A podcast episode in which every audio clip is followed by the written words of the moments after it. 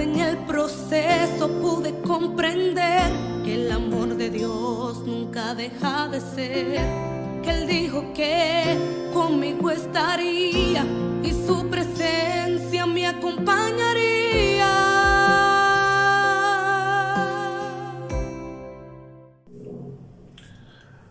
Hola mis hermanos, Dios les bendice. Es un gusto estar nuevamente eh, con ustedes, pero ahora a través de este medio para continuar aprendiendo la palabra de Dios. En esta ocasión nos centraremos el tema en Romanos capítulo 6 y el nombre de este tema es Muertos al pecado. Bueno, eh, vamos a hacer una oración antes de comenzar. Les pido que cierren sus ojos e inclinen su rostro.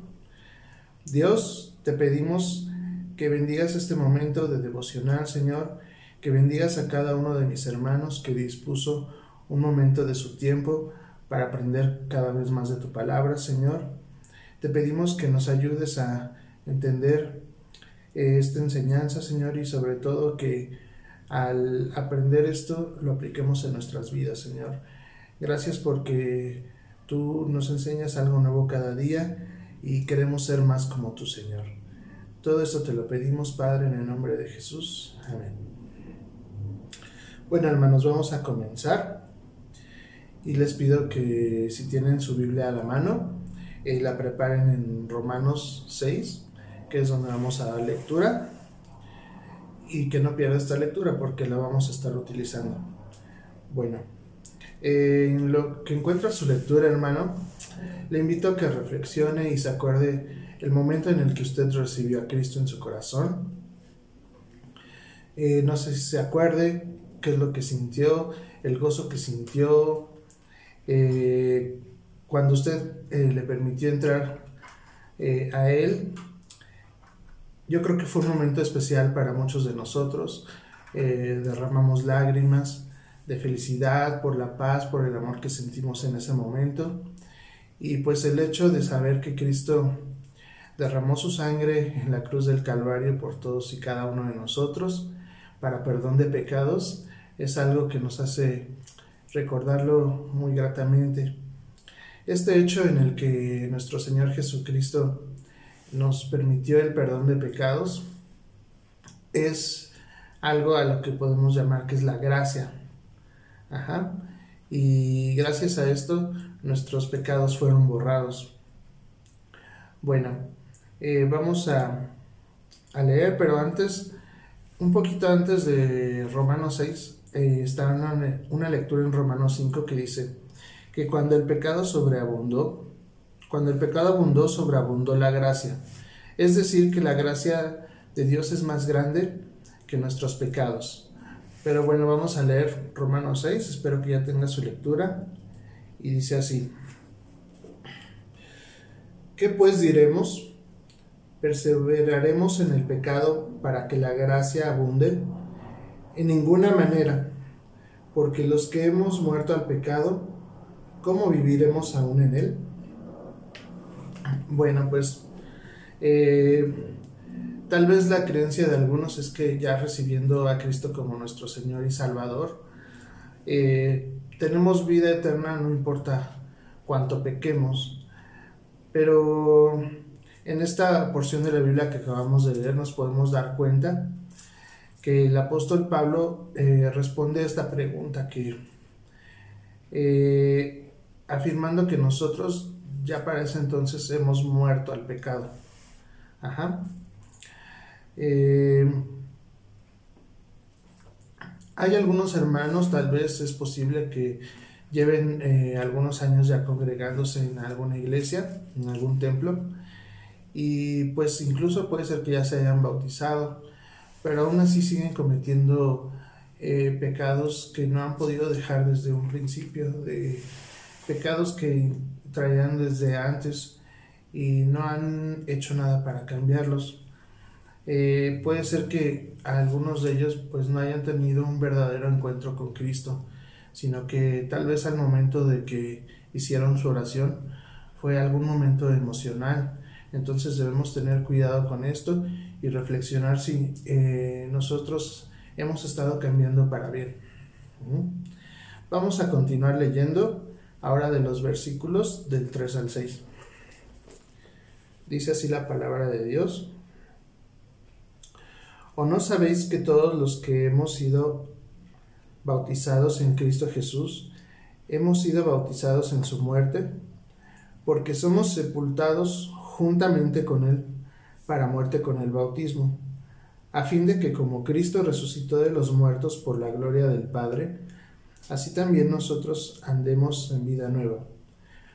Porque si fuimos plantados juntamente con Él en la semejanza de su muerte, así también lo seremos en la de su resurrección. Sabiendo esto, que nuestro viejo hombre fue crucificado juntamente con Él, para que el cuerpo del pecado sea destruido, a fin de que no sirvamos más al pecado. Bueno, eh, aquí Pablo nos muestra que al momento que nosotros fuimos bautizados, tenemos nueva vida y ya no podemos seguir sirviendo más al pecado.